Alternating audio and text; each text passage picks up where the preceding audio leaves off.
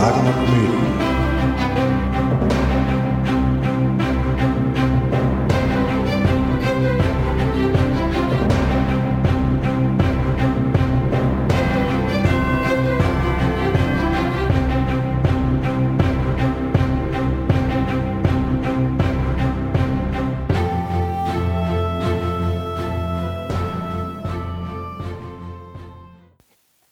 Hallo und herzlich willkommen zu Troja Alert, dem Erzählpodcast um Sagen und Mythen. Ich bin Stefan und mein Gesprächspartner ist der Daniel. Hallo Daniel. Hallo Stefan. So, heute haben wir die zwölfte Folge und äh, ja, heute bringen wir mal so den Reigen der Olympia, die wir da die letzten, ich weiß gar nicht wie viele Folgen, aber so gefühlt so zehn, acht, nee, Quark. So, acht Folgen oder so also schon eine Weile jedenfalls, äh, machen, dass wir hier so olympische Götter ein bisschen im Detail vorstellen. Das bringen wir heute mal äh, zu Ende und machen heute eine Göttin, die stellen wir in den Vordergrund. Ähm, zu der gehört dann ein, ein Gott, nämlich ihr Ehemann, noch so ein bisschen dazu.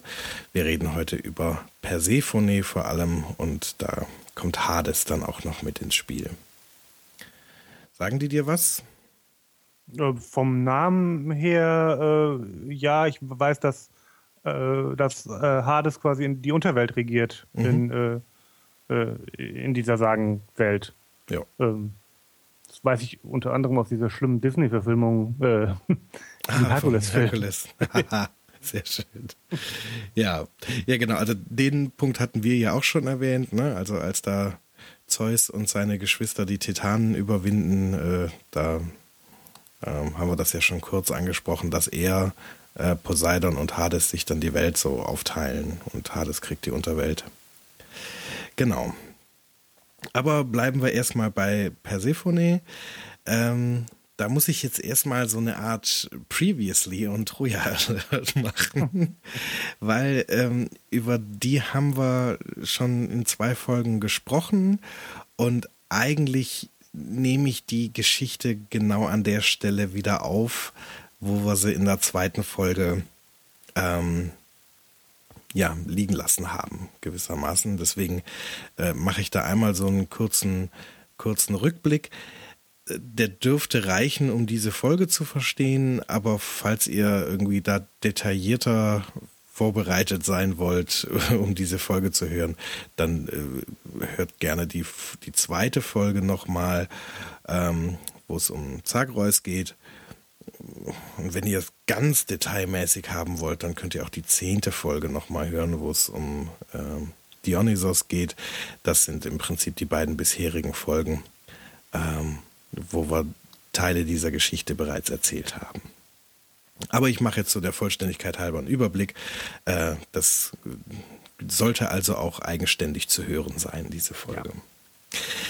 Gut, also wir hatten äh, es in der zweiten Folge so, previously on Troja Alert, dass ähm, Zeus mit seiner Schwester Demeter, die ja so die, ähm, die Acker- und äh, und Herdgöttin ist, also vor allem eine Göttin der, der, der, der Landwirtschaft und so. Ähm, eine Fruchtbarkeitsgöttin, kann man sagen. Ähm, mit der hat er eine Tochter gezeugt und diese Tochter haben sie Chore genannt, was einfach nur Mädchen oder, oder Jungfrau oder Tochter bedeutet. Ähm, und in diese Tochter hat sich ähm, Zeus dann verliebt und zwar so sehr, dass er gar nicht so sein übliches Spiel abgezogen hat und äh, sich die Gute einfach in sein Gemach gebeten hat, sondern dass er da ganz schüchtern irgendwie versucht hat, sich irgendwie an sie ranzumachen, ähm, ohne dass sie es merkt. Ja, also fast Teenager-mäßig. Ne? Also Teenager-Regel Nummer eins, wenn man in jemanden verliebt ist, lass ich es ja nicht merken. Äh, genauso verhält sich Zeus da auch. Und Oder boxt dir auf den Oberarm und rennt schnell weg. genau. Das ist die andere Alternative. Äh, Zeus entscheidet sich also für Ersteres und für einen Weg der Heimlichkeit und äh, verwandelt sich in eine Schlange, dringt dann als Schlange in ihre Vagina ein, äh, befruchtet sie und sie wird schwanger und daraus kommt dieser Zagreus, den wir in der zweiten Folge besprochen haben, der ja so eine Art wichtigster Sohn des Zeus werden soll, so eine Art Messias, so Gottes eingeborener Sohn gewissermaßen, äh, und der also eines Tages den Zeus beerben soll und der dann aus Eifersucht der Hera ganz fürchterlich ähm, zerrissen wird und, und getötet wird, dieses, dieses kleine Kind. Und ähm, ja, der dann aber andererseits quasi zum einen Teil der Menschheit wird, indem seine Asche, außer das Herz, ähm, von Prometheus verwendet wird, um die Menschheit daraus zu formen und das Herz wiederum äh, fließt irgendwie in die Zeugung des Dionysos mit ein. Das haben wir in der zehnten Folge besprochen, sodass Dionysos also so eine Art Wiedergeburt dieses Zagreus ist. So, das ist der Bogen, wie wir ihn bisher haben. Wir schnappen uns jetzt die Geschichte im Prinzip nach, also direkt nachdem der, der Zagreus getötet worden ist. Mhm. Ja. Die Chore ähm, ist also ja, kann man sagen, eine, eine junge Frau, eine, eine, ein, ein junges Mädchen, kann man fast sagen, die jetzt also irgendwie von ihrem Vater geschwängert worden ist und jetzt hat sie obendrein dieses Kind verloren. Äh, also, oder beziehungsweise es ist ermordet worden, so muss man das sagen. Ähm, Kure ist zutiefst betrübt, also die ist depressiv, kann man sagen. Und Zeus hat ein fürchterlich schlechtes Gewissen, und er, er, er, liebt sie weiterhin, kann man sagen, und, und begehrt sie auch bestimmt weiterhin, aber er traut sich nicht mehr an sie ran. Ja, also im Prinzip zieht er sich vor lauter Scham zurück und, äh, und lässt Chore so in ihrer, in ihrer Trauer allein. Das ist ihr so ein Stück weit auch ganz recht, kann man sagen. Ähm, ja, und also, also genau, und wer sich um sie kümmert, ist halt ihre Mutter. Demeter kümmert sich so ein bisschen um sie, die tun sich zusammen und äh, also Chore hilft ihr dann so ein bisschen bei dieser Fruchtbarkeitsgötterei. Äh, da geht sie ihr wohl so ein bisschen zur Hand. Ähm, naja. Jetzt wird Zeus Bruder Hades auf sie aufmerksam. Der ist da ja in der Unterwelt und das ist ein das ist ein schwieriger Job, wenn man das Liebesleben ins Auge nimmt, kann man sagen. Irgendwie findet der Hades überhaupt nur ganz schwer Frauen, die sich überhaupt mit ihm ähm, einlassen wollen. Ja, also zumindest so unter, unter den Göttinnen und Göttern äh, äh sind eigentlich so die potenziellen Partnerinnen und Partner, die er sich da angucken würde, sind halt alle so, ja, nee, Unterwelt, mh, hm, nee, lass mal. Und, Wo wohnst äh, du? Nee. Ja, und unter den Sterblichen ist natürlich er als, ja, im Prinzip so der Todes Gott auch nicht sonderlich beliebt. Also das ist auf jeden Fall keiner, wo jetzt die sterblichen Frauen sagen so, oh, ah, ah, du bist der Gott des Todes. Äh, das ist eine schöne Idee, du kannst bestimmt viele tolle Kinder mit mir zeugen und Leben entstehen lassen und so. Das funktioniert bestimmt total prima. Ähm, also das heißt, weder die Sterblichen äh, noch die, die Götter äh, oder halt vor allem die Göttinnen lassen sich großartig auf ihn ein. Hades hat also so eine Art Brautschau-Problem. Mhm. Und jetzt hat er gehört, Mensch, die, äh, die Chore, die soll wunder, wunderschön sein und so weiter. Und obendrein könnte die ja mit ihrer, äh, mit ihrer Depressivität ganz gut da unten in meine Unterwelt reinpassen. Äh, vielleicht stört die das nicht so. Ähm, die könnte ich ja mal, mal anbaggern. Aber jetzt ist er sich ja nicht sicher, weil ja gewissermaßen die Zeus, der zwar der jüngste der drei Brüder, aber trotz allem der Chef im Götterhimmel ist, der hat ja mal Anspruch auf Chore äh, erhoben. Ähm, und da ist er sich jetzt nicht sicher, ob er einfach um die werben darf. Und ähm, er denkt sich, jetzt, jetzt ich, ich muss mir das jetzt erstmal angucken. Ja, also er, er kennt die Chore gar nicht, er kennt sie quasi nur aus, aus Erzählungen. Er weiß nur, dass sie wunderschön sein soll, weil, also schließlich ist Zeus ihr mehr als verfallen und das weiß halt eben, was da alles so passiert ist mit Zagreus und denkt sich, jetzt, jetzt muss ich mir die Gutste erstmal angucken. Und das kann er natürlich nicht im Offenen tun. Wo kämen wir denn da hin? Also, was würden denn die Leute reden, wenn die sagen, guck mal, da hat der Hades irgendwie wieder einer nachgestellt, ist hier nach oben in die Oberwelt gekommen gewissermaßen und da dieser jungen Frau hinterhergelaufen und ist da abgeblitzt. Das kann er sich nicht leisten. Das wäre so ein mhm. Prestigeverlust. Ähm, also wenn er quasi offen um sie wirbt, dann muss auch so eine Art Erfolgsgarantie da sein. Äh, glücklicherweise hat der Hades einen ganz tollen magischen äh, Gegenstand. Ähm, das im Prinzip kann man sagen, als die diese drei Brüder damals den Kampf gegen die Titanen angeführt haben, hat jeder so einen speziellen magischen Gegenstand gekriegt. Zeus seine Donnerkeile, äh, Poseidon seinen Dreizack und Hades hat ja so eine so eine Hades-Kappe. Das ist so eine Tarnkappe, kann man sich vorstellen. Mhm. Wird auch häufig, häufig einfach als so ein griechischer Helm dargestellt. Aber auf jeden Fall ist das eine Kopfbedeckung, äh, die unsichtbar macht, wenn man sie aufzieht. Ähm, ist ja auch ganz praktisch, ne, wenn man so der Todesgott ist. Das ist ganz cool, dass man nicht immer gleich erkannt wird, wenn man so unter den Sterblichen wandelt, sondern sich unsichtbar äh, bewegen kann. Das macht sonst immer gleich Aufregung, ne?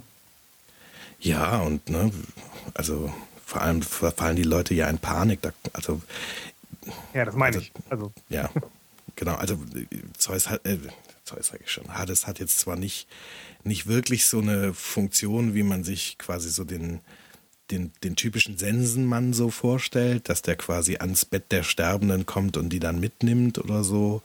Aber trotz allem ist er durchaus, also scheint so Teil der Vorstellung der Griechen gewesen zu sein, dass zumindest manchmal, wenn jemand stirbt, Hades auch mit im Raum ist. Mhm. So. Ähm, naja, gut. Also auf jeden Fall setzt er seine Tarnkappe auf und äh, geht, also verlässt die Unterwelt, geht nach oben an die Oberfläche und guckt sich die Persephone mal an und denkt sich, mein lieber Vater ist die scharf. Ja, also der im Prinzip passiert ihm das gleiche wie, äh, wie Zeus auch. Er sieht sie. Hast du gerade Persephone gesagt? Was habe ich gesagt? Hast du gerade Persephone gesagt? Ach so, ja, also Chore ist Persephone. Das, äh, ah, äh, das, das wusste ich nicht. Ja, ja, genau. Entschuldigung, das hätte ich vielleicht schon, schon mal sagen können. Das ist ein und dieselbe Person, sie benennt sich später um. Ah, okay. Ja, genau. Ja, das hätte, kann, kann man schon mal spoilermäßig vorweg äh, sagen. Also, ähm, die Chore, die sieht er eben und äh, also A ist er erstmal vor, vor Verlangen nach ihr völlig verzehrt und äh, je mehr er dann auch so mitkriegt, wie sie so drauf ist und so, äh, also er verliebt sich Hals über Kopf in sie. Ja, also sie, sie scheint so ein, eine sehr, wie soll man das sagen, ein, ein sehr gutmütiger Charakter zu sein. Also so ein durch und durch gutes Wesen mhm. ist sie. Und, ähm, und das aber eben gekoppelt mit dieser Traurigkeit, das passt, also das ist ungefähr die Traumfrau-Vorstellung, die Hades so hat. So. Ne? Äh, schön, nett und traurig. Das ist äh, also für den König der Unterwelt ist das ungefähr das, wie Perfekt. er sich das so vorstellt. Genau. Und er denkt sich, ja, okay, also da müssen wir gar nicht mehr großartig drüber reden, die will ich haben. Und äh, steigt in den Aufzug und fährt mal hoch auf den Olymp und lässt sich einen Termin bei Zeus geben und sagt dann hier, kleiner Bruder, äh, wie sieht's denn aus, die Persephone, also die, die Chore, Entschuldigung, ich sage jetzt schon die ganze Zeit immer den neuen Namen, äh, die Chore, die hätte ich gern, die würde ich gerne heiraten. Äh, geht das? Und Zeus denkt sich, boah, das das geht doch nicht. Ne? So, also A, A, bin ich in sie verliebt, also das sagt er alles nicht laut, das denkt er sich. So, A, bin ich selber immer noch in sie verliebt und eigentlich will ich nicht, dass irgendein anderer sie hat. Und außerdem das arme Mädchen, ich meine, also die ist schwer traumatisiert, was der gerade passiert ist. Wir können die doch jetzt nicht auch noch in die Unterwelt schicken und, und mit Hades verheiraten. Ich meine, hast du dir den Typen mal angeguckt? Der sieht scheiße aus. Und also, ne, also er ist da. Ja, er ist, er ist der Meinung, dass das, das geht eigentlich nicht. So, das, und gibt dann keine Antwort. Ja, also, und so in seinem, also er kann sie auch nicht wirklich ablehnen. Ne, weil eigentlich der einzige Grund, wie, wie er Hades verweigern könnte, dass, äh, dass er um sie wirbt, ist, dass er halt selber Anspruch auf sie erhebt. Und das will er halt auch nicht mehr. Ne? Also mhm. zum einen macht ihm Hera gerade immer noch die Hölle heiß. Also da hängt der Haussiegen ordentlich schief. Also er ist natürlich auch, stinksau auch stinksauer auf sie. Sie hat ja gerade seinen Sohn umgebracht. Mhm. Ähm, also da ist eh gerade quasi Stunk im, im göttlichen Eheleben und also dementsprechend ist dieses ganze Thema Chore gerade keins, was er öffentlich gut vertreten kann. Mhm. Aber das ist, wäre eigentlich die einzige Argumentation, wie er Hades verbieten könnte, um sie zu werben. Ähm, und deswegen sagt er einfach nichts und hofft, dass mhm. Hades dann halt sagt, ja, okay, er hat es mir ja nicht erlaubt, dann lass ich's. Er hofft, dass jetzt sich das Problem von selber regelt. Genau. Und natürlich denkt sich Hades nicht, ah, er hat es mir nicht erlaubt, also lasse ich, sondern er denkt sich, ah, er hat es mir nicht verboten, also mache ich Also mach ich's, ja. Genau, ne? Schweigen ist Zustimmung. Und ähm, ja. Dann geht er wieder runter auf die Erde, wo, wo Demeter und äh, Chore unterwegs sind und äh, spricht die Chore dann irgendwann mal an und sagt, hier, äh, hübsches Fräulein, darf ich es wagen und so. Und sie sagt, nee, Unterwelt, m -m, auf keinen Fall. Ich bin jetzt schon deprimiert genug, so hier im Sonnenschein und so. Und wenn hier alles blüht um mich rum und ich der Welt beim Wachsen helfen kann und so, dann ist das alles gerade erträglich. Wenn ich, wenn ich so das Leben um mich rum aufblühen sehe, gewissermaßen. Hm. Aber wenn ich da mit dir runter in die Unterwelt gehe, da werde ich ja, da komme ich ja ganz mies drauf. Wenn ich nur noch von Tod umgeben bin, dann komme ich ja gar nicht mehr zurecht, dass mein Kind tot ist. Mhm. Ähm, und sie lehnt also ab. Sagt, ne, du bist bestimmt ein netter Kerl, Onkel Hades, aber äh, nee. Lass mal stecken. Also Unterwelt auf keinen Fall. Ja. Und Hades denkt sich, ja, das ist jetzt blöd, aber ich will die trotzdem. Ne? Und mhm. da ist er ganz ähnlich darauf wie sein Bruder. Wenn die Frauen zustimmen, dann ist das ein schöner Bonus, aber wenn, aber jetzt wirklich notwendig ist es nicht. Mhm. Also äh, steigt er in seinen Wagen, der hat so ein, so ein, ja, wie sagt man denn da? Nicht wirklich Kutsche, sondern äh, so ein Streitwagen, weißt du? Mhm. Wie, wie, die, wie die Römer auch hatten. So ein, so ein Streitwagen hatte, der ist von, so eine Quadriga, genau. Äh, ist, der wird von vier Pferden gezogen, vier so schwarze äh, Hengste hat er da davor hängen. Und ähm, ja, dreht damit quasi eine Runde über den Acker, so dass äh, Demeter, die ja durchaus da quasi schützend dabei ist, denkt, ach, jetzt, jetzt zieht er ab, mein Bruder, wunderbar. Und dann macht er aber irgendwie eine dicke Kurve, fährt einmal an Chore vorbei und schnappt sie sich und reißt sie da in seinen Wagen mit rein und äh, rast davon zurück in die Unterwelt. Und weg ist sie. Und entführt sie eben in die Unterwelt. Cora hat auch kein einfaches Leben, oder? Nee, überhaupt nicht bleibt auch so. Kurve mhm. ist in der Regel, ist sie das Opfer. Die ganze Zeit. Ab jetzt heißt sie auch Persephone. Ähm, über diesen, diesen Namenswechsel können wir uns nachher auch nochmal unterhalten. Mhm. Äh, also auf jeden Fall legt sie jetzt eben diesen Namen Chore ab, was ja auch jetzt so ein Stück weit auch widersinnig ist, ne? wenn man also so Jungfrau, Tochter, Mädchen heißt und also jetzt schon quasi eine, eine Mutter eines verstorbenen Kindes ist und jetzt dann auch noch äh, vergewaltigt und zur Heirat gezwungen wird, da ist irgendwie mit dieser ganzen Mädchenhaftigkeit irgendwie nicht mehr viel. So, diesen Namen legt sie jetzt also ab und heißt von jetzt an Persephone und ja, das heiratet sie, das macht sie nicht freiwillig mit, aber sie fügt sich da, sie hat ja keine andere Wahl und äh, lebt dann da unten in der Unterwelt. Weißt du zufällig, was Persephone heißt? Also hat das eine Bedeutung? Es hat bestimmt eine. Es gibt da auch verschiedene Deutungen, die würde ich ein bisschen verschieben, äh, mhm. dass wir da gleich nochmal drüber reden. Ich mag nämlich keine dieser Deutungen, äh, aber da können wir nachher mal so ein bisschen spekulieren, äh, was ja. das so sein könnte. Okay. Ähm, so, was wollte ich sagen? Ach so, genau. Ähm, und dann ist sie da also da unten im, in der Unterwelt und ähm, ja. Demeter taucht natürlich sofort bei Zeus auf. Also ich glaube, erstmal mhm. klopft sie bei Hades selber und sagt, hier Hades, rück meine Tochter raus, aber schnell. Und Hades sagt, das ist nicht mehr deine Tochter, das ist meine Frau. Und äh, ich rück hier gar nichts raus. Und Demeter sagt, ich reiß dir hier die Bude ein. Und er sagt, ja, das versuch mal, das hier ist die Unterwelt, hier hast du gar keine Macht. So, du bist eine Göttin des Lebens. Mhm. Hier, hier ist Totenreich. So, hier bin ich der Chef. Versuch mal hier mit deiner Macht irgendwas zu erreichen. Nix gibt's. Und ähm, da muss Demeter leider einsehen, dass es geht nicht. Das da unten ist seine Domäne, da hat er die Hosen an. Und klopft dann bei Zeus. Der ist ja schließlich der oberste Chef. Und obendrein äh, Persephones Vater. So, der muss mal was machen. Ja. Und sagt, hier, kümmere dich da mal drum. Und Zeus sagt, ja, das ist äh, schwierig. so. Also ich so, hallo, du bist, bist der oberste Chef der Götter, das muss doch gehen. So, ja, aber wir haben uns ja irgendwie diese Herrschaftsbereiche geteilt und so. Und in der Tat, Unterwelt ist, ist sein Ding, da kann ich ihm nicht, nicht reinreden.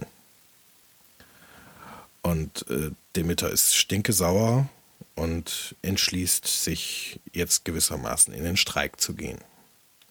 Und das macht sie auch. Sie stellt quasi all diese, diese göttliche Lebenskraft, die sie so in die Natur reinlässt und dafür sorgt, dass alles wächst und gedeiht und so weiter, das stellt sie einfach ein.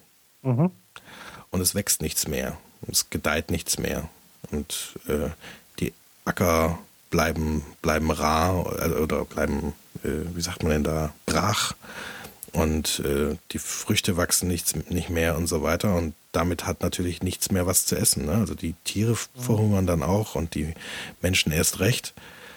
Und ähm, es bricht eine riesige Hungersnot über die Welt herein, weil einfach keinerlei Nahrung mehr nachwächst in irgendeiner Form. Und das kriegen irgendwann halt auch die Götter zu spüren. Die brauchen zwar keine Nahrung, aber ähm, also Homer beschreibt das ganz, ganz interessant. Die Götter bemerken irgendwann, dass der Rauch der Opferfeuer nicht mehr bei ihnen ankommt. Mhm. Ähm, also es scheint so ein Bild zu sein, äh, also die, diesen Kultus, der um sie rum gemacht wird, den brauchen die Götter schon. Ne? Das mhm. äh, stört sie, wenn, wenn sie niemand mehr anbietet und ihnen niemand mehr opfert und so. Das finden sie doof. Und irgendwann wird der politische Druck gewissermaßen auf Zeus so groß, ne? also wenn die Menschheit verrecken würde, das wäre ihm egal, an denen ist ihm eh nicht gelegen.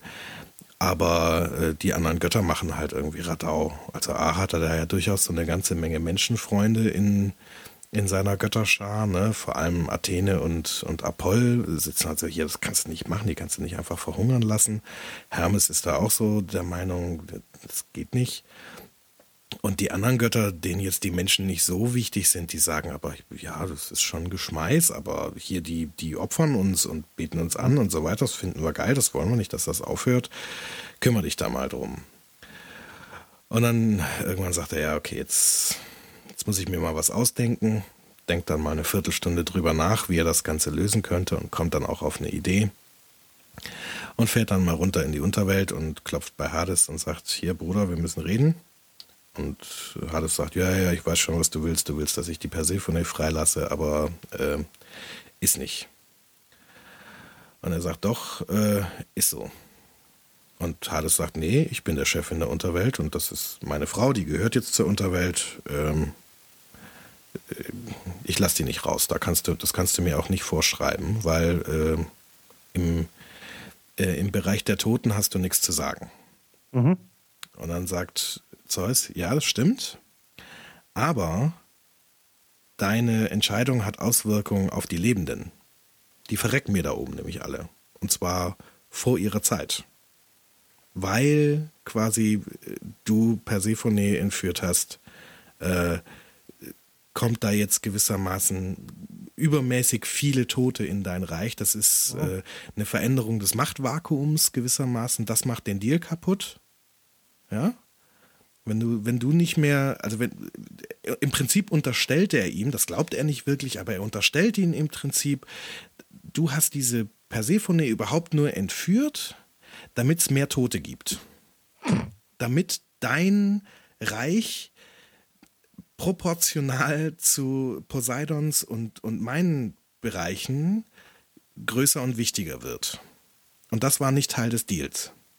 Und wenn du, also sprich, er wirft ihm vor, du hast den Deal gebrochen und äh, unter den Umständen muss ich mich an auch nichts mehr halten, dann komme ich jetzt mit einer ganzen Schar Götter und dann erobern wir hier unten den Laden. Und entmachten dich und so, und dann kannst du mal gucken, wo du bleibst. Mhm. Und das ist A wohl ja eine formalrechtlich äh, nicht ganz von der Hand zu weisende Argumentation. Und äh, auf jeden Fall ist es gewissermaßen so eine Art, so eine Art Vorwand vor dem Olympischen UNO-Sicherheitsrat, der. An den musste ich auch gerade denken. der äh, es legitimieren würde, wenn Zeus angreift. Und auf jeden Fall nach, nach ein wenig Bedenkzeit gibt Hades dann klein bei und sagt, ja, okay, hast gewonnen, ähm, dann lasse ich sie halt gehen. Das ist übrigens äh, von, bei Zeus auch nochmal ganz clever, clever, weil er sich auch überhaupt nicht, äh, also überhaupt nicht in Verdacht geraten kann, das äh, für Chore zu machen. Mhm. Ja. Das, darum geht es nicht. Es geht nur darum, dass, weiß ich, die Machtverhältnisse müssen irgendwie geklärt genau. bleiben. Ja, ja. Nee, also er argumentiert wirklich nur, hier da oben verrecken die Leute, das ist nicht gut und obendrein macht es den Deal kaputt und so. Ich glaube, also er sagt auch sowas wie, ich glaube dir das, dass du das, dass du das nicht so gemeint hast, aber äh, der Gedanke drängt sich einem auf, wenn du jetzt so unkooperativ bist. Und wenn du mal beweisen willst, dass du wirklich nur das Beste, äh, die besten Absichten hattest, dann bist du jetzt mal kooperativ, dann machst du jetzt mal mit. Naja, auf jeden Fall sagt Hades dann, ja, okay, alles klar. Ähm, ich lasse sie gehen, äh, aber ich will vorher nochmal mit ihr unter vier Augen reden. So, von Ehemann zu Ehefrau, äh, das wird ja wohl noch erlaubt sein. Und Zeus sagt, ja, ja, okay, aber wirklich nur ein paar Minuten. Und ähm, Hades sagt zu Persephone, pass auf, ich muss dich jetzt gehen lassen und so. Ich weiß, es ist auch nicht alles okay zwischen uns, aber ähm, es tut mir leid und so, ich lasse dich jetzt gehen, ich wünsche dir alles Gute. Ähm, und der Weg nach da oben zur Oberwelt, der ist bestimmt sehr weit und du hast hier ja jetzt auch die ganze Zeit nichts gegessen. Also weil sie hat die Nahrung komplett verweigert. Mhm. Ähm, sagt er, hier, du wirst bestimmt Hunger haben und wirst deine Kräfte brauchen. Hier hast du ein paar Granatapfelkerne, in manchen Varianten auch einen ganzen Granatapfel. Ähm, den kannst du mal essen und dann hast du genug Kraft, um mit Zeus nach oben zu gehen. Und Persephone sagt, ja, okay, jetzt wo du so nett bist, kann ich auch mal Nahrung von dir annehmen und beißt dann einmal in diesen Granatapfel ähm, und sagt hier vielen Dank und tschüss. Und Zeus bringt sie nach oben, liefert sie bei Demeter ab und macht sich dann ganz schnell aus dem Staub, bevor Hera irgendwie auf komische Gedanken kommt. Mhm. Und äh, Demeter lässt sofort wieder alles wachsen. Ja, es fängt sofort an, alles zu sprießen und zu blühen und Früchte und so. Und diese große Hungersnot ist vorbei und das Leben kehrt zurück in die Welt. Und äh, fährt dann auch gleich mal so einen großen, äh, so einen großen Tisch auf, so eine große Tafel und stellt Demeter da, äh, stellt Persephone da alles hin, was man sich zu essen nur wünschen kann und sagt, hier Mädchen, du hast doch bestimmt äh, einen riesen Kohldampf jetzt nach all der Zeit, jetzt äh, ne, du hast ja irgendwie die Nahrung verweigert. So, jetzt hau mal rein. Wie das so ist, wenn man heim zu Mutti kommt, ne? Genau. Und, ähm, und Persephone sagt, ach nee, weißt du, so großen Hunger habe ich gar nicht. Ich habe kurz bevor ich, äh, bevor ich mit, mit Papa los bin, äh, habe ich von, von Hades noch einen Granatapfel gekriegt. Der hat mich eigentlich ganz gut gestärkt. Und Demeter wird ganz bleich und erschreckt und sagt, was hast du? Du hast von dem Nahrung angenommen. Ich habe dir doch gesagt, wenn du irgendwie mal im, irgendwie im Totenreich bist, sollst du auf keinen Fall Nahrung annehmen. Und äh, Persephone sagt, ja, aber da ging es ja jetzt so um die Rückreise und so. Da wusste ich ja, sie lassen mich wieder gehen. Da dachte ich, hier kann ich jetzt irgendwie schon was essen. Und was sie nicht wusste, ist, wer einmal die Speise der Toten gegessen hat, der kann die Unterwelt nie wieder dauerhaft verlassen. Mhm. Das ist ja so ein fundamentales Naturgesetz gewissermaßen, über das sich auch die Götter nicht hinwegsetzen können. Da hat Hades also in letzter Minute nochmal einen ordentlichen Trick ausgepackt. Ja, jetzt ist es also so, dass gewissermaßen Persephone zumindest immer wieder zurück in die Unterwelt kehren, äh, zurückkehren muss, weil sie eben von diesem Granatapfel gegessen hat. Und ähm, im Prinzip kommt da jetzt so eine Art Arrangement bei rum. Immer ungefähr ein Drittel des Jahres verbringt Persephone an Seite ihres Gatten, an der Seite ihres Gatten in der Unterwelt. In der Zwischenzeit geht Demeter wieder in den Streik und lässt nichts wachsen und so weiter. Und dann, wenn da das Drittel des Jahres äh, rum ist, für die anderen zwei Drittel äh, schließt sich Persephone ihrer Mutter dann wieder an und dann machen sie da ihr Fruchtbarkeits- und Acker- und Wald- und Wiesengöttin-Team äh, und dann wächst wieder alles. Und ja, wenn dann die zwei Drittel des Jahres wieder rum sind, dann muss sie wieder in die Unterwelt und so weiter. Äh, erinnert so ein bisschen an so eine, an so eine Besuchsregelung bei Scheidungskindern aber mhm. äh, hier ist es eher, äh, ja, halt die Besuchsregelung beim Ehemann. Ja. Und so pendelt sich das Ganze dann ein. Und Chore oder Persephone bleibt eigentlich jetzt immer in diesem Wechselspiel. So. Da mhm. passiert eigentlich auch nicht mehr viel äh, mit ihr. Der Mythos ist damit eigentlich rum. Sie taucht später noch einmal auf, aber auch nur in so einer passiven und wieder fast opfermäßigen Rolle. Äh, da gibt es später noch, also die Geschichte werde ich mal erzählen, wenn wir uns mit Theseus befassen.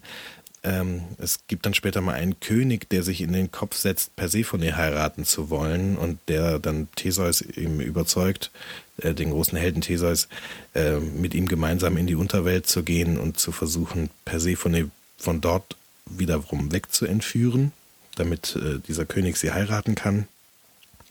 Das geht fürchterlich schief und äh, ja, das erzähle ich später mal, wenn wir über Theseus reden, äh, wie das Ganze zu Ende geht. Aber so oder so bleibt Persephone jetzt im Prinzip in diesem, in diesem Rhythmus drin, immer ein Drittel des Jahres in der Unterwelt als Königin äh, an der Seite ihres Gatten Hades, äh, wo sie nicht glücklich ist, aber halt sich ihrem Schicksal fügt und dann eben zwei Drittel des Jahres, wo sie mit Demeter zusammen auf Erden wandelt und als Fruchtbarkeitsgöttin arbeitet. Ja. Ja. Und soweit auch äh, ist das das, was man über sie erzählen kann. Mhm. Das ist die Geschichte. Das ist die Geschichte von Chore bzw. Persephone. Genau. Ähm, ja. Hm. Das mal ein Ding, wa? Ja. ich glaube, ich würde hinten anfangen, weil wir da gerade, weil, weil du es gerade eben äh, erst erzählt hast.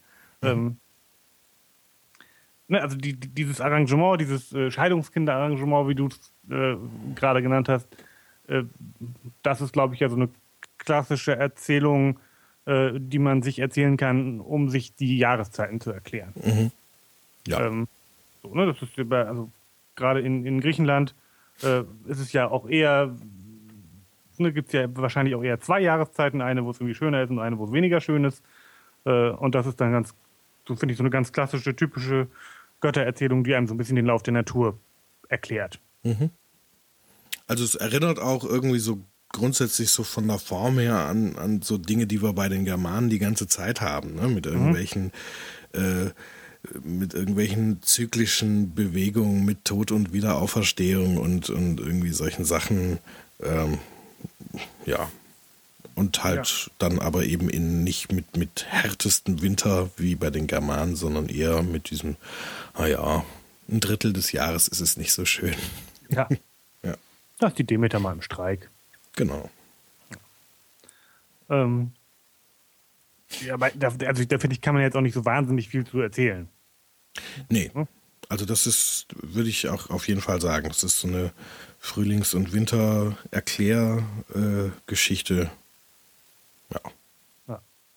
Äh. Ähm, und ansonsten finde ich eigentlich beim Zuhören dachte ich so eher Zeus spannend in der Geschichte. Mhm. Das ist eine relativ untypische Geschichte für Zeus ist, zumindest in Teilen. Mhm. Inwiefern? Ähm, ähm, gute Frage. Danke. Naja, am Anfang finde ich schon deutlich, dass das ist in der, in, der, in der letzten Geschichte, also als du das das erste Mal erzählt hast, auch schon äh, deutlich aufgefallen, dass das Zeus so schüchtern ist gegenüber Kurve. Mhm. Ähm, und das setzt sich hier nochmal fort, ähm, ne, dass, er, dass er sich mit, mit, mit einem tief schlechten Gewissen von ihr zurückzieht, weil er sich schämt, äh, obwohl er sie eigentlich weiter begehrt. Mhm. So. Das ist extrem untypisches Verhalten für Zeus. Extrem untypisch. Mhm. So. Sehr, sehr unzeusig. Ja. Äh, ähm, das finde ich irgendwie bemerkenswert zumindest. Ähm, naja, dann das Zeus da hinten so ein bisschen einmal den, ähm, so ein bisschen, weißt du, seine, seine Hände in diplomatischer Unschuld wäscht und sagt, ja, uh, da kann ich jetzt irgendwie auch gerade nichts dran ändern, das ist irgendwie ein bisschen ungünstig, tut mir auch leid und so. Äh, äh, liebe dem, also als Demeter da zu ihm kommt, ne, und, und mhm. quasi verlangt, dass, äh, dass Persephone zurückgebracht wird und, und ne, er so ein bisschen sagt, oh, da sind meine Hände gebunden, hm, hm, kann ich mich nicht so richtig äh, einmischen.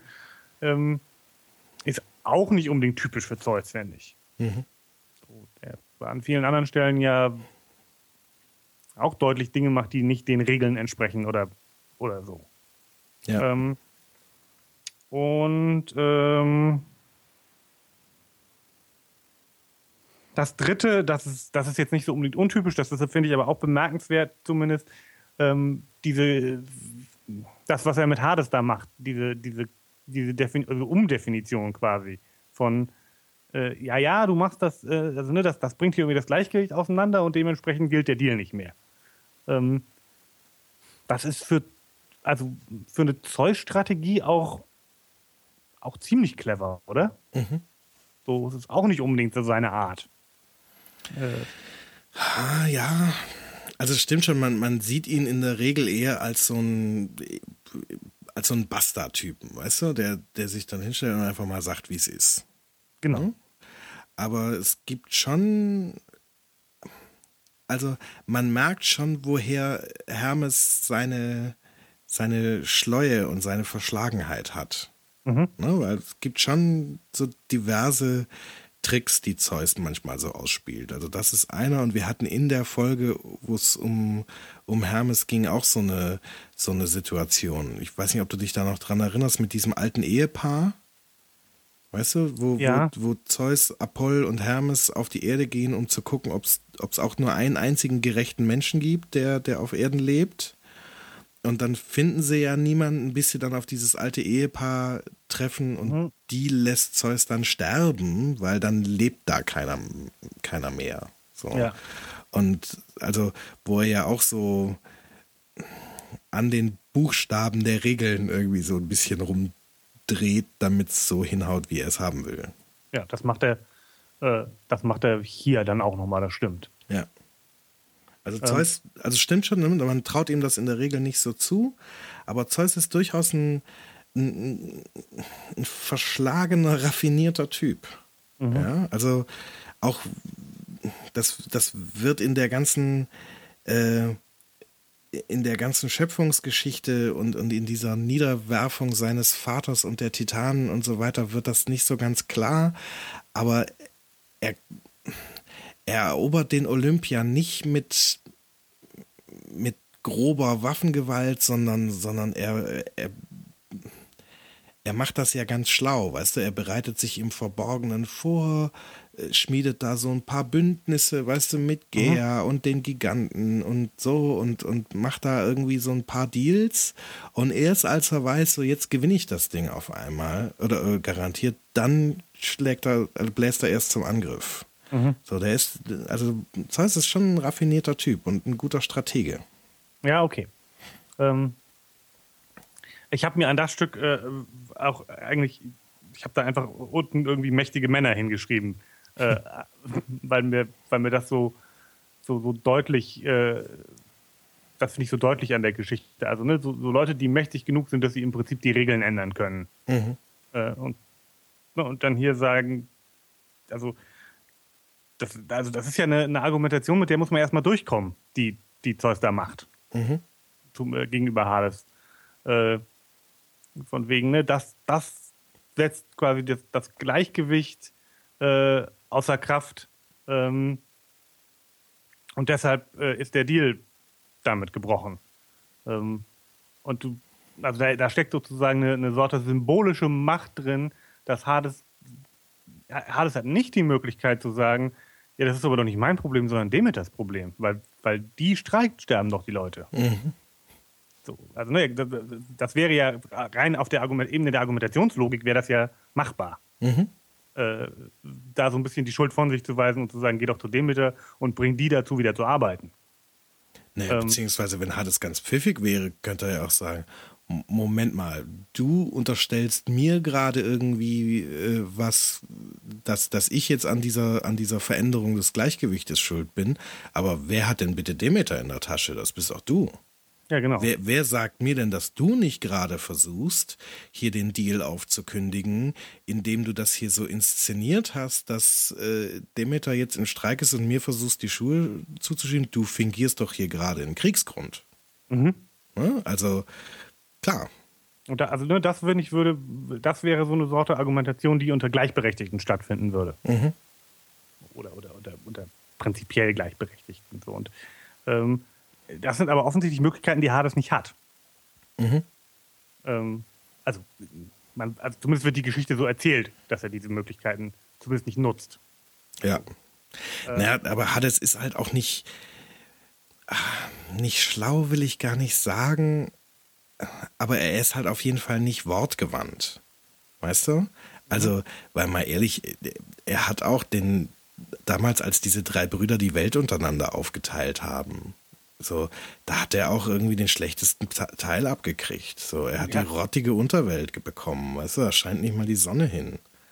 Und so, und, und währenddessen sind irgendwie, ist Zeus da mit irgendwie, gut, der war der, der Anführer und Initiator der ganzen Geschichte, deswegen kriegt er so ein bisschen größeres Stück vom Kuchen, okay, aber der hat Himmel und Erde und, und, und Poseidon hat die, äh, die Meere, so, und ja, und was übrig ist und keiner haben will, das kriegt Hades. So. Und mhm. das hat halt damit zu tun, dass er da in dieser ganzen Diskussion, wer nimmt denn was, da hat er halt einfach den Kürzeren gezogen. Der war seinen Brüdern einfach so im Schnacken unterlegen.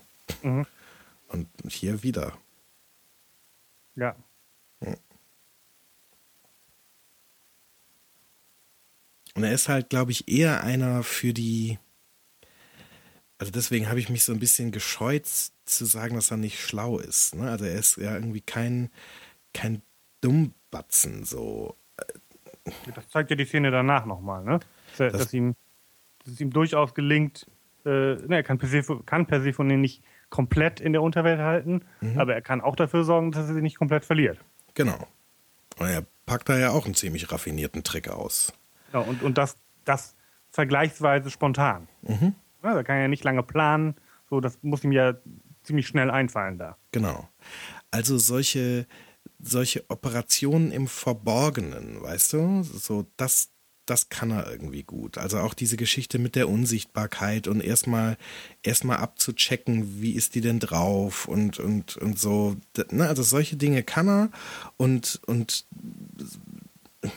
ein über, über Dinge, die man, die man sehen müsste, hinwegzutäuschen und so, sowas, sowas kann er auch. Aber in dem Moment, wo es ernsthaft darum geht, jemanden von irgendwas zu überzeugen und zu argumentieren und so, weißt du, wo, mhm. wo nicht, nicht irgendeine Sorte von Täuschung und Verschleierung äh, im, im Spiel ist, sondern wo es darum geht, offen auszutragen, ähm, was sind denn jetzt hier die Argumente pro und contra, da zieht er den kürzeren. Ne? Also in dem Moment, wo er offen auf Persephone oder also auf Chore zu dem Zeitpunkt noch zugeht und sagt, hier, äh, ich möchte dich gerne heiraten, wie wär's denn? So, das, da kriegt er sie nicht von überzeugt. Mhm. So, da sagt die so schnell nein, so schnell kann er kaum blinzeln. Und als er da in diese Argumentation mit Zeus gerät, zieht er auch den kürzeren. Ja. So. Ich finde, das passt aber durchaus auch zu, zu jemandem, der für die Unterwelt zuständig ist, dass der so ein bisschen, ähm, ich, ich, ich sage jetzt mal, im Schatten arbeitet. Mhm. Also, dass der halt nicht genau, also sowohl im Handeln als auch in der Kommunikation sozusagen nicht derjenige ist, der, der, der ne, in der Diskussion sein, äh, seine Meinung vertreten kann und, und, und standhaft bleibt äh, und so, sondern jemand, der eher so guckt, kriege ich das irgendwie auch hin, so ein bisschen hintenrum, ohne dass irgendjemand merkt, was ich mache. Ja, ja gut, dann mache ich das. Ja. Ähm, das ist, ist, durchaus ja auch, auch passend für das Profil, finde ich. Ja, auf jeden Fall.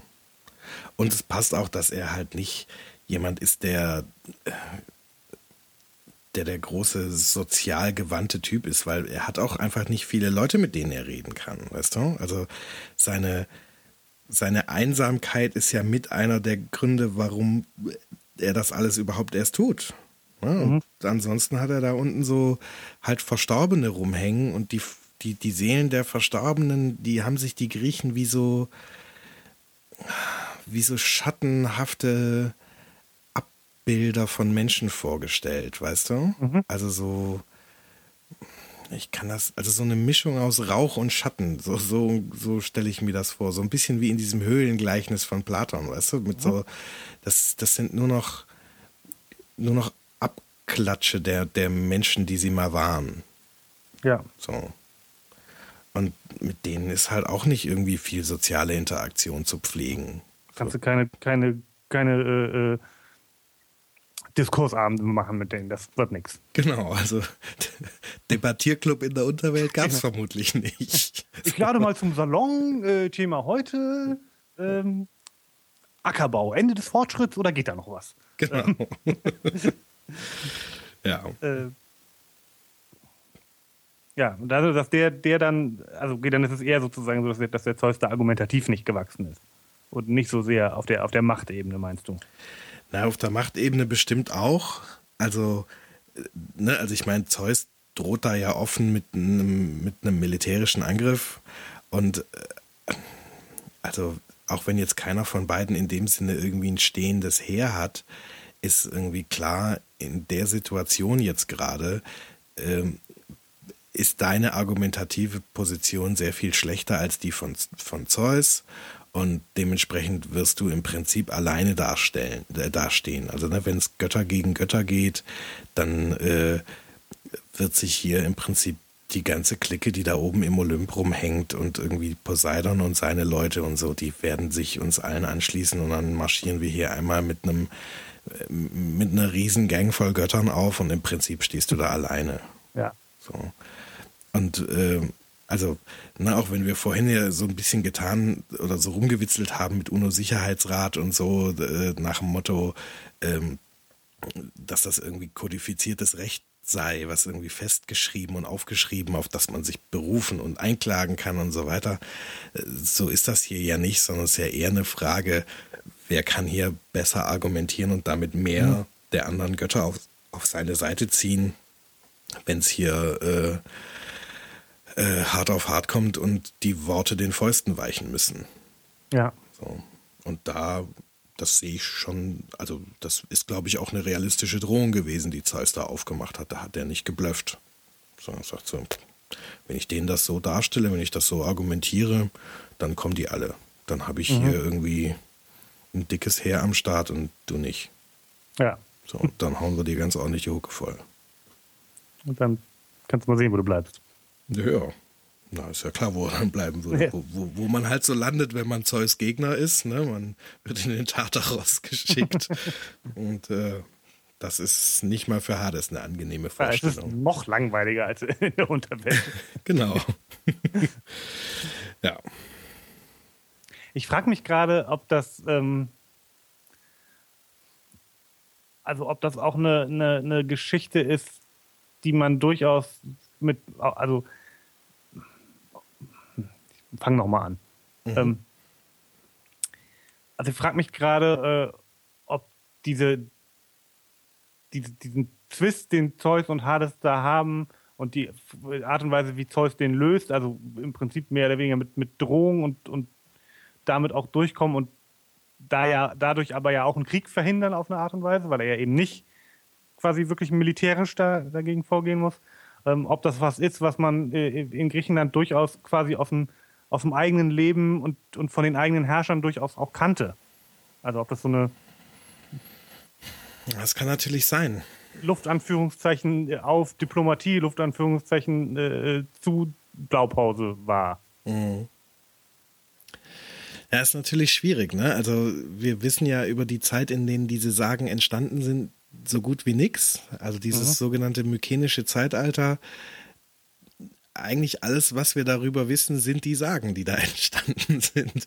Und so über die Zeit dann irgendwie so tausend Jahre später, wo, wo die Leute die dann aufgeschrieben haben, also eben so äh, Hesiod und Homer und so, die dann also diese Sagen dann äh, von einer mündlichen Tradition in eine schriftliche überführt haben. Von denen wissen wir dann schon wieder eine ganze Menge, weil die haben halt auch über ihre Gegenwart viel aufgeschrieben. Die hatten dann schon Geschichtsschreiber und so weiter. Mhm. Aber in dem mykenischen Zeitalter, in dem diese Sagen entstanden sind und auch spielen gewissermaßen, da wir haben halt wirklich nur diese Mythen und Sagen und mehr haben wir nicht. Und da kann man also nur nur spekulieren, aber es scheint ja schon so zu sein, zumindest von der Art und Weise, wie die das Setting auf der Erde und bei den Menschen beschreiben, dass da schon so eine Protoform von diesen, von diesen Stadtstaaten, die da später ähm, auf dem Peloponnes entstehen, auch schon unterwegs war. Mhm. Ne, also wenn man sich diese Schilderungen von, von Theben anguckt und von Athen und so weiter, das scheinen ja auch gewissermaßen Einflussbereiche von Städten gewesen zu sein, also im Prinzip Stadtstaaten. Ja. So. Und wenn man jetzt mal so tut, als sei die politische Struktur in der Zeit, in der die Sagen entstanden sind, ähnlich gewesen wie, wie später, dann kann das schon sein, dass das so eine politische Realität war. Ne? Also, dass es da ja keine keine organisierte Dachorganisation gab, also sozusagen mhm. den Bund, ne? so die, die mhm. Bundesregierung, sondern eben nur diese einzelnen, äh, einzelnen Stadtstaaten, die sich zwar irgendwie gemeinsam als griechische Nation gefühlt haben, aber durchaus untereinander Kriege geführt haben und, und so weiter. Und da kann ich mir schon vorstellen, dass, dass da mal irgendwie so ein Diplomat aufgetaucht ist und gesagt hat, pass mal auf, in der und jener Situation, ich kann das locker den anderen Stadtstaaten gegenüber so darstellen, dass du dieses und jenes gemacht hast. Und, ne, also, dass du mit dieser Aktion gewissermaßen die, die Souveränität meines Staates in Frage gestellt hast. Und wenn ich zu denen sage, wenn der das mit mir macht und ihr dem das durchgehen lässt, dann versucht er das mit euch allen auch. Mhm. Und dann habe ich die ruckzuck in so eine Allianz gebracht und dann tauchen wir hier mit nicht einem Heer, sondern halt mit fünf Heeren irgendwie bei dir vor der Tür auf und dann kannst du mal gucken, wo du bleibst. Ja. Also klar, das ist durchaus denkbar in so einem, wie soll man sagen, in so einem vereinzelten, verteilten politischen System, was dann aber doch recht eng miteinander verwoben ist, dass da genau so eine Sorte Argumentation von wer kriegt so am meisten Anhänger an seine Seite geschart, äh, ein übliches ein übliches Vorgehen in der Diplomatie war, das kann ich mir schon vorstellen. Mhm. Also genau, man kann sich vorstellen, beweisen kann man es natürlich nicht. Ja. Aber das ist ja das Schöne an diesem Podcast. Wir können dann ja immer hinterher spekulieren ohne Ende. Beweisen können wir sowieso nichts. Genau. Also A, können wir nicht so viel beweisen und B, wissen wir auch einfach nicht viel drüber. Also ja. ne, selbst wenn da irgendwie so inzwischen irgendein Archäologe was zu geschrieben hätte, wir wissen es einfach nicht und könnten irgendwie drauf losgehen. So. Da ist Ahnungslosigkeit auch was Schönes. Ja. Ja. Was, achso, wolltest du noch, noch, noch was gerade anbringen, oder? Äh, ich hätte jetzt nochmal diese Frage mit, mit, dem, mit der Namensbedeutung von Persephone aufgemacht. Ach so, ja. Ja, das ist ein, ein wenig unbefriedigend, will ich mal sagen. Also, es haben sich natürlich, gerade weil dieser Namenswechsel passiert, eine ganze Menge Versuch, Leute versucht, irgendwie herzuleiten, was dieser Name wohl, ähm, wohl bedeuten kann.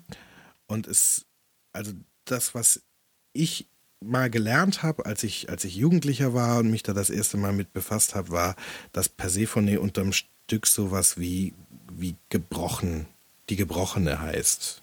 Ja, mhm. weil da so ein, ähm, ähm, so ein, wie soll man sagen, so ein Wortstamm drin setzt, der ist auch äh, in so einem, in, in dem englischen Wort Perdition zum Beispiel oder im französischen Perdu äh, ist das drin, also so eine, so ein zerstörerischer Verlust mhm. wird in diesem Wortstamm äh, ausgedrückt und dass der also auch in diesem Persephone äh, drin steckt. So habe ich das gelernt, dass dieser Name so unterm Strich so was bedeutet wie wie die verlorene, die gebrochene, die, die, die zerstörte sozusagen. Mhm. Ähm, was ja mit dieser, mit dieser durch und durch traumatisierten, äh, ja, gebrochenen Frau wunderbar zusammenpasst. Mhm. Ne, also so habe ich es gelernt und habe immer gedacht, das ist alles ganz prima. So wie es aussieht, scheint das aber eine Deutung zu sein, die, die nicht hinhaut, äh, also zumindest sagen die, die Sprachwissenschaftler, die sich mit all diesen hypothetischen Protoformen äh, von den Sprachen, die wir heute so kennen, auseinandersetzen, dass äh, der Name eher wohl was mit so einer äh, mit so einer landwirtschaftlichen Form zu tun hat. Also dass das so ein, äh, also in der Wikipedia steht, dass man es übersetzen könnte mit die das Getreide drischt. Mhm. So. Und das passt jetzt natürlich auch wieder zu so einer Fruchtbarkeitsgöttin, aber gefällt mir natürlich nicht halb so gut wie dieses, die, die Gebrochene. Ja. So. Und ich finde es auch, also wenn es tatsächlich die Getreidenummer ist, ja, dann finde ich den Namenswechsel nicht so ganz nicht so ganz logisch und vor allem nicht den Zeitpunkt, zu dem der passiert. Also, naja, es sei denn, ähm, dass da, müsste man sich nochmal genau angucken, an welcher Stelle, aber dass da vielleicht doch mal wieder zwei Geschichten zu einer gemacht worden sind. Das stimmt. Das, also, das ist das Argument dafür, dass das irgendwie mal wieder zwei verschiedene Figuren sind, die dann irgendwie nach und nach ein Mythos geworden ist. Das ist wahr. Mhm. Ähm, es ist eh die Frage, ob überhaupt, ähm, ob das nicht doch wieder so eine von diesen, von dieser dreifältigen Muttergottheit ist. Ja, also wir hatten ja schon ganz häufig so dieses, äh, äh, dass quasi so eine weibliche Gottheit so drei Aspekte annimmt. Einmal mhm. Mädchen, mhm. einmal erwachsene Frau und einmal alte Frau. Und diese, und diese, diese Dreiheit aus, aus im Prinzip Tochter, Mutter, Oma, so, mhm. Die könnte man ja, wenn man mal jetzt Chore, Persephone, Demeter als Dreiheit nimmt, da auch abbilden.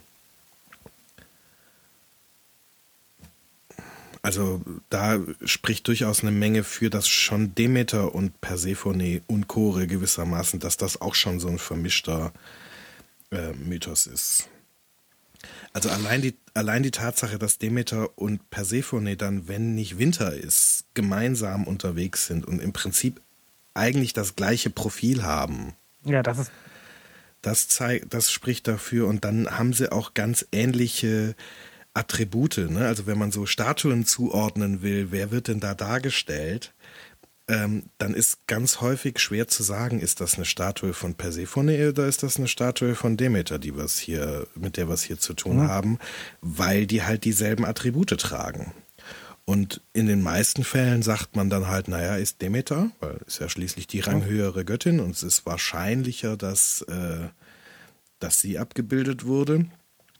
Und nur bei den Statuen oder den Darstellungen, äh, wo, wo man sieht, wie, wie Hades gerade jemanden entführt, da geht man davon aus, okay, das ist jetzt Persephone. Ja. So. Also ich finde, das klingt tatsächlich wirklich danach, als ob da doch als ob das eigentlich zwei Geschichten waren mal.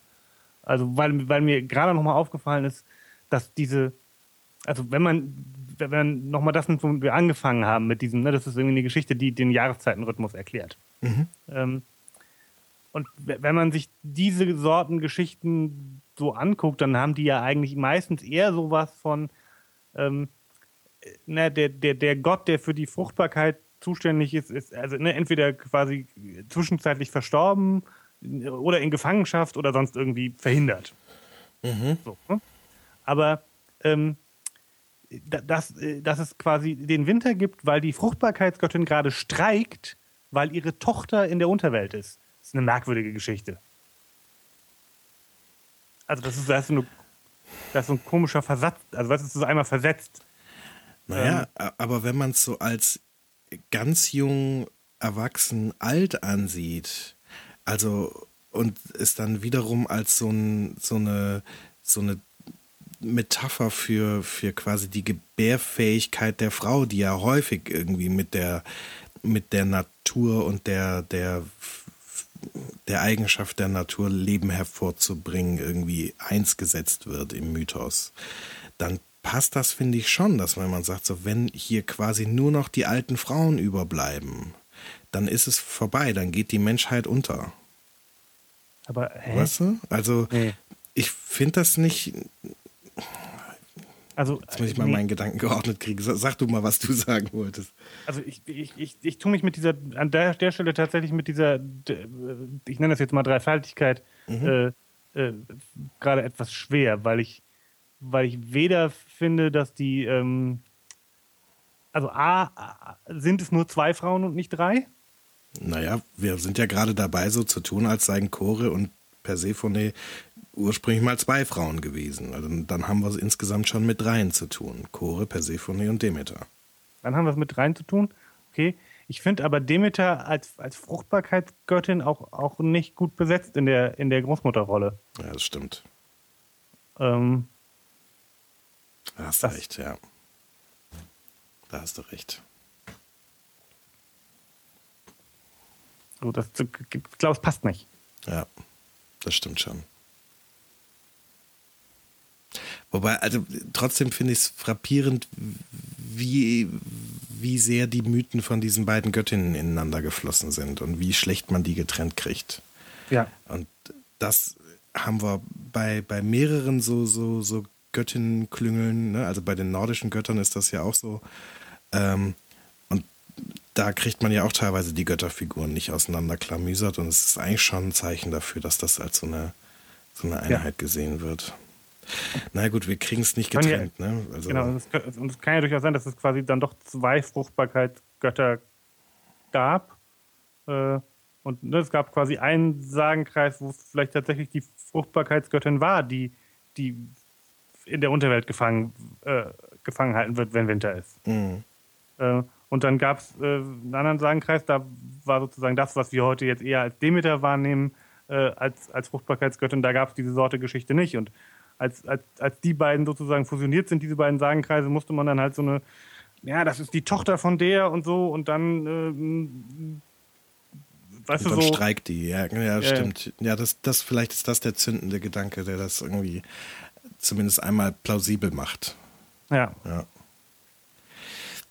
trotz allem würde ich diesen, also die Frage ist dann ja trotz immer noch, was für eine Rolle dann, dann Chore spielt, ob das dann auch wiederum eine, also ob das dann eine dritte Göttin im Spiel ist, die da irgendwie mit rein fusioniert worden ist, oder ob man doch dann davon ausgehen muss, wir haben es hier mit ein und derselben Person zu tun, die einfach nur ihren Namen verändert. Und ich könnte mir. Ja?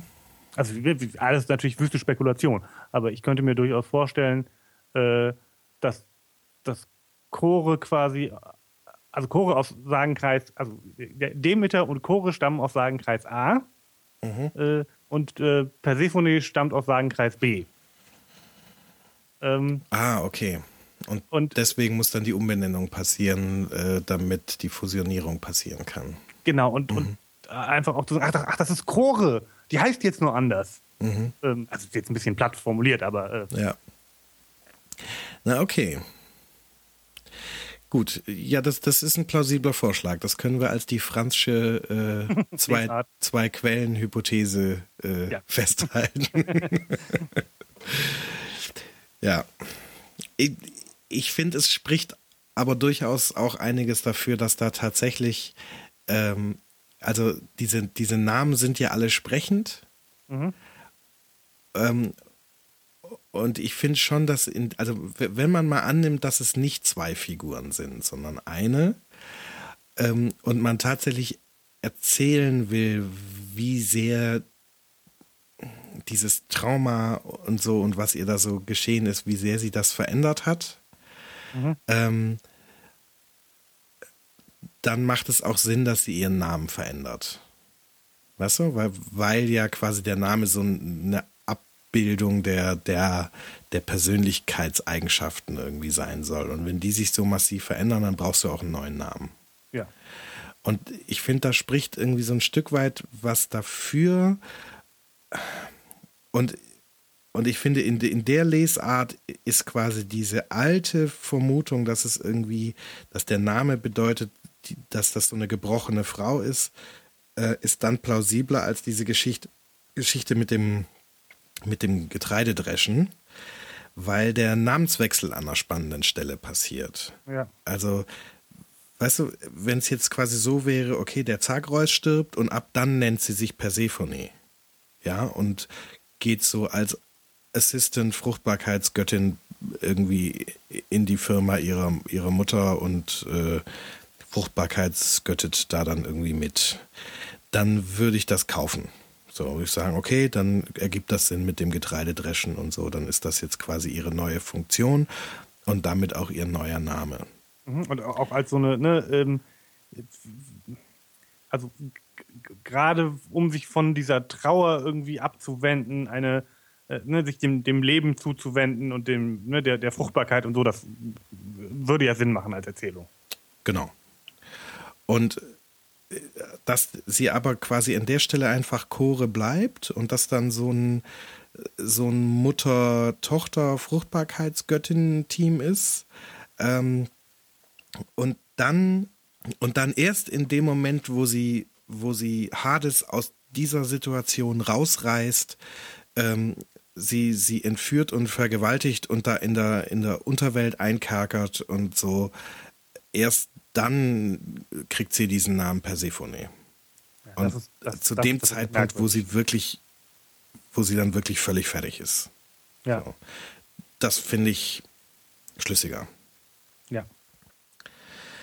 Aber gut, es, ja, bleibt halt Spekulation. Aber und, und es, ich bin auch ja wirklich kein, kein Sprachwissenschaftler äh, und wenn da die, die Altsprachler sagen, das ist die die schlauere Variante mit oder die wahrscheinlichere Variante rein sprachlich gesehen, dann wird das bestimmt seinen Sinn haben, aber mir kommt es komisch vor. Also von der Geschichte her macht es auf jeden Fall keinen Sinn, dass das die Bedeutung des Namens ist. Ja, das stimmt. Also wa warum man sich dann an der Stelle der Geschichte von, von äh, irgendwie Jungfrau äh, in, in sowas, die, die Heudreschende oder so umbenennen soll, das ist schwer zu vermitteln. Naja, vor allem, also genau in dem Moment, wo sie keine Getreidedrescherin mehr ist. Genau. Da nennt sie sich Getreidedrescherin. Ja, ja, klar. Und an der Stelle ist ja noch nicht abzusehen, dass sie später für zwei Drittel des Jahres wieder Getreidedrescherin wird. Also, das, das, nee, das kaufe ich nicht ab. Das finde ich nicht plausibel. Ja.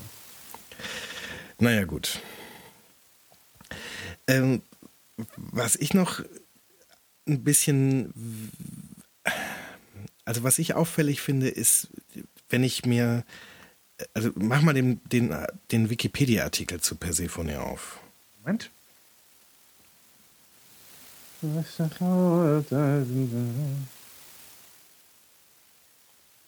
Ach, ich musste übrigens noch den, bin ich vorhin nicht losgeworden. Herrgott nochmal, ich bin Arzt und kein Sprachwissenschaftler. wo, ist, wo ist das denn her? Das ist, äh, äh, äh, na, Pilles Standardsatz. Ah, okay. Äh, Star Trek. Ich bin hm und ich bin Arzt und kein hm. Ja.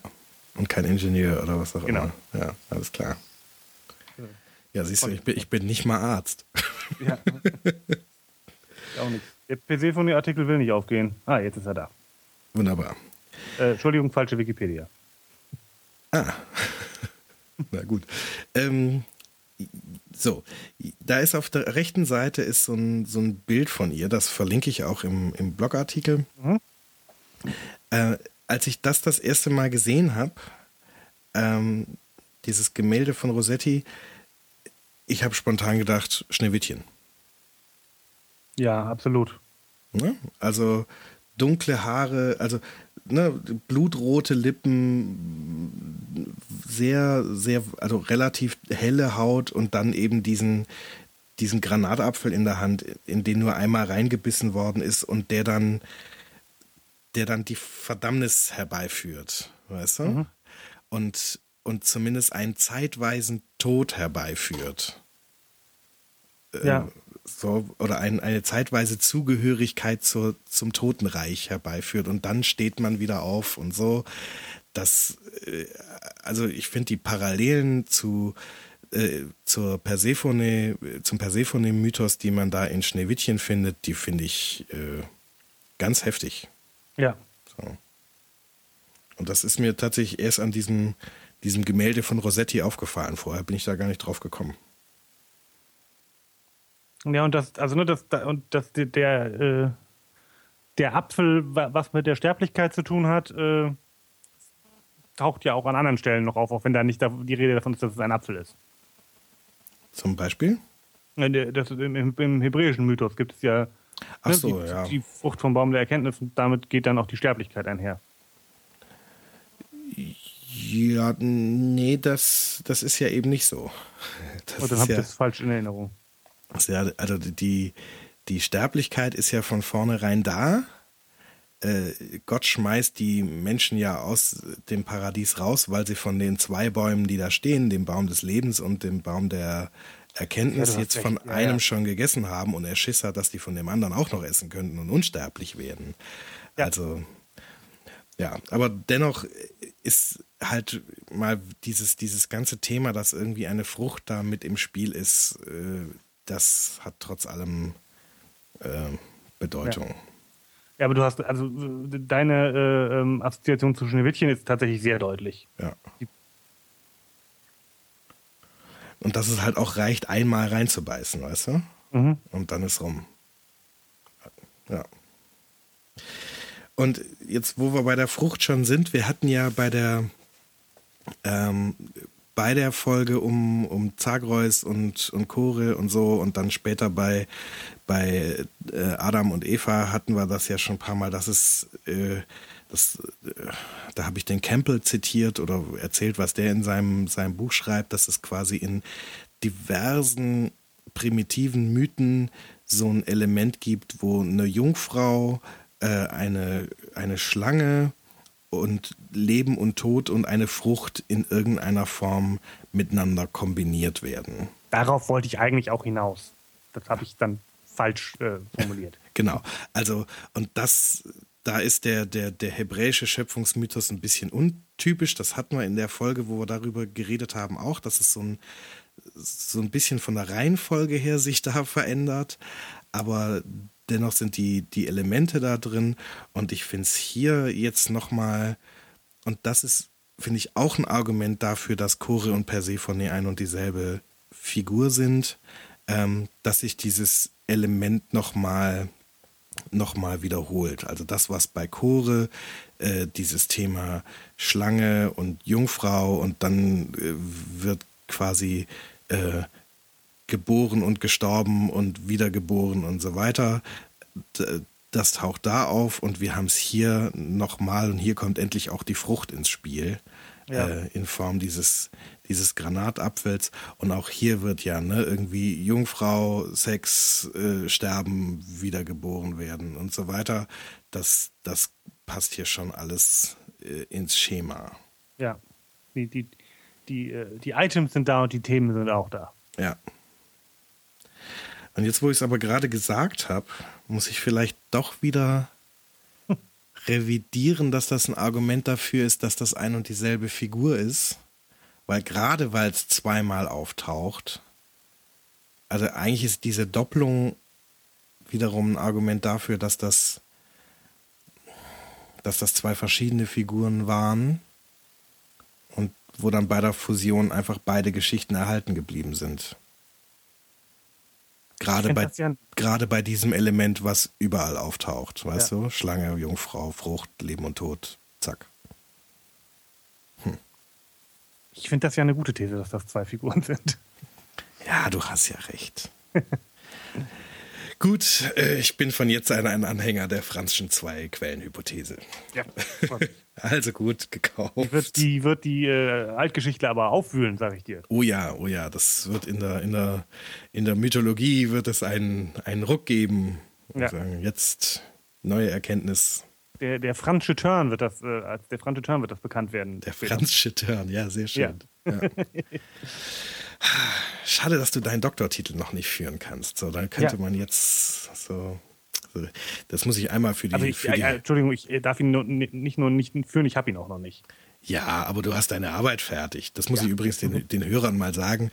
Daniel hat seine Diss abgegeben. Hm? Die Doktorarbeit ist fertig, darf den Titel noch nicht führen, aber das kommt bald. Das prophezei ich schon mal. Ja, das äh, ist aller Wahrscheinlichkeit nach nur eine Frage der Zeit. Ja. Wenn es nicht klappt, bin ich schuld. Weil ich, weil ich jetzt hier schon mal vorweggegriffen habe. Genau. Kannst du mir die Schuld geben, das ist doch auch schön. Ja. Also auf jeden Fall haben wir das, das Thema da wieder mit drin. Mit der, äh, mit der Schlange und der Jungfrau und so weiter. Äh, auch wenn es, da gebe ich dir ja recht, äh, offensichtlich zwei verschiedene Sagenkreise sind.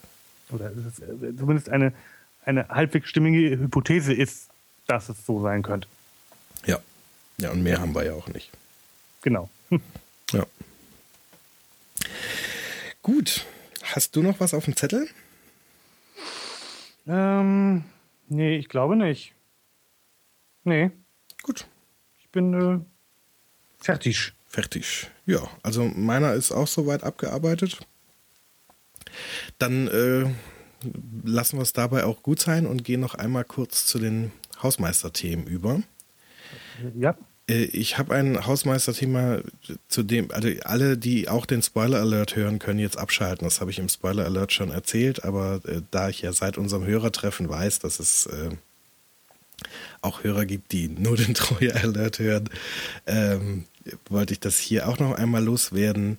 Äh, und zwar gibt es ein äh, weiteres Podcast-Projekt von mir. Das ist jetzt schon relativ alt, aber unsere letzte Folge ist ja schon eine Weile her.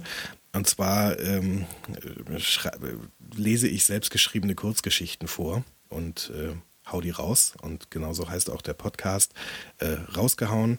Und äh, ich verlinke das Ganze, wenn ihr Lust habt, da mal reinzuhören. Hört gerne rein. So. Das war's schon mit dem Hausmeisterthema. Dann hätte ich doch auch noch ein Hausmeisterthema. Mhm. Ähm, mit der gleichen Begründung. Wenn ihr den Spoiler Alert auch hört, dann wisst ihr das alle schon. Aber äh, falls ihr nur den Troja Alert hört und den ihr vielleicht in den Podcatcher reinkriegt, äh, wisst ihr das unter Umständen noch nicht. Das hier ist die erste Troja Alert Folge, die wir mit neuem Equipment aufgenommen haben auf meiner Seite. Oh ja, stimmt. Äh, und zwar mit Equipment, was wir von euren Flatters und Spenden äh, gekauft haben. Und äh, dafür ganz, ganz herzlichen Dank. Genau, also falls ihr euch gewundert habt, warum äh, Daniel ein bisschen voller klingt als bisher, das hat damit zu tun, dass wir ihm ein neues Mikro gekauft haben. genau. Ja, genau. Vielen Dank für eure äh, Unterstützung dabei. Gut, dann äh, bleibt mir auch jetzt nur noch euch überhaupt zu danken, nämlich auch fürs Runterladen und, und Klicken und Rückmeldung geben und so weiter. Das äh, ist weiterhin eine, eine Freude zu podcasten mit einer Community, die einem so viel Rückmeldung gibt. Das ist einfach schön. Und äh, dafür danken wir euch und hoffen, es hat euch heute auch wieder ein wenig äh, Unterhaltung äh, gebracht, uns zuzuhören und äh, freuen uns aufs nächste Mal. Bleibt uns bis dahin gewogen und tschüss. Tschüss. Show Notes und die Möglichkeit zu Kommentaren findet ihr unter trojaalert.bildungsangst.de. Bewertet uns gerne bei iTunes oder anderen Podcast-Portalen und wir freuen uns über Feedback und Klicks auf den Flatter-Button. Troja Alert ist eine Bildungsangstproduktion aus dem Jahr 2013.